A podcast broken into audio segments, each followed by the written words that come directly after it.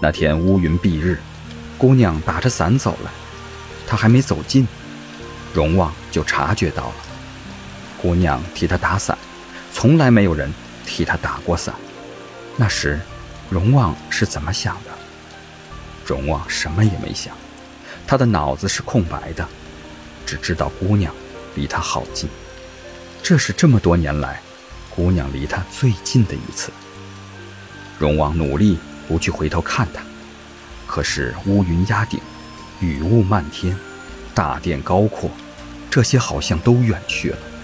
只有姑娘在身边，她的气息没有侵略性，却从没放过他。荣旺沉默着，挪出了伞下，脊背挺直，任雨打在身上。成功退了婚，荣旺心里却有些闷闷的。这种闷，在姑娘悬崖上临风而立，哭了起来的时候，达到了巅峰。姑娘很少哭。荣旺知道的，姑娘向来是个心智坚强的人，而且荣誉把她保护得很好，她很少哭。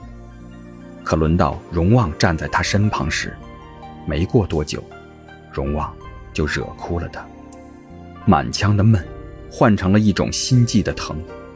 可阴谋家的本能在驱使他继续演下去。若是被人发现身份，他不一定能活。后来。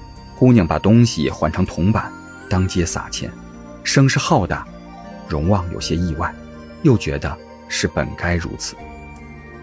姑娘是江怀月，江怀月选琴的时候不选贵族子弟视为高雅的古琴，选了一把漂亮的箜篌。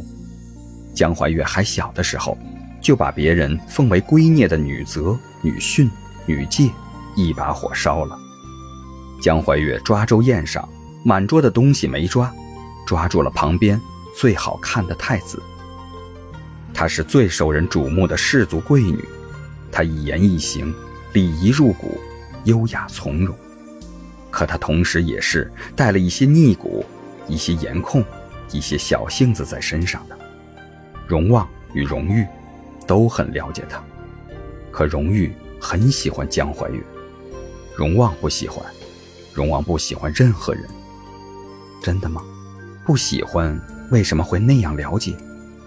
很长一段时间，荣旺都不敢接触江怀月，直到赏梅宴上，江怀月弹了一曲箜篌，纤纤玉手拈了一支红梅簪进发间，灼灼梅花，如斯美人。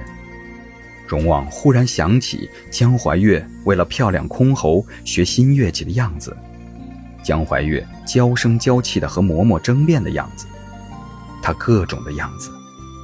荣旺从十几岁到弱冠之年，目之所及，年纪正好的姑娘，又何尝不是只有江怀月她一个？荣旺怎么可能不喜欢江怀月呢？明明很喜欢的，为什么不敢承认？好了，本集故事就到这儿。我们下集见，记得订阅和点赞哦！如果你有喜欢的故事，也欢迎在留言区告诉我们。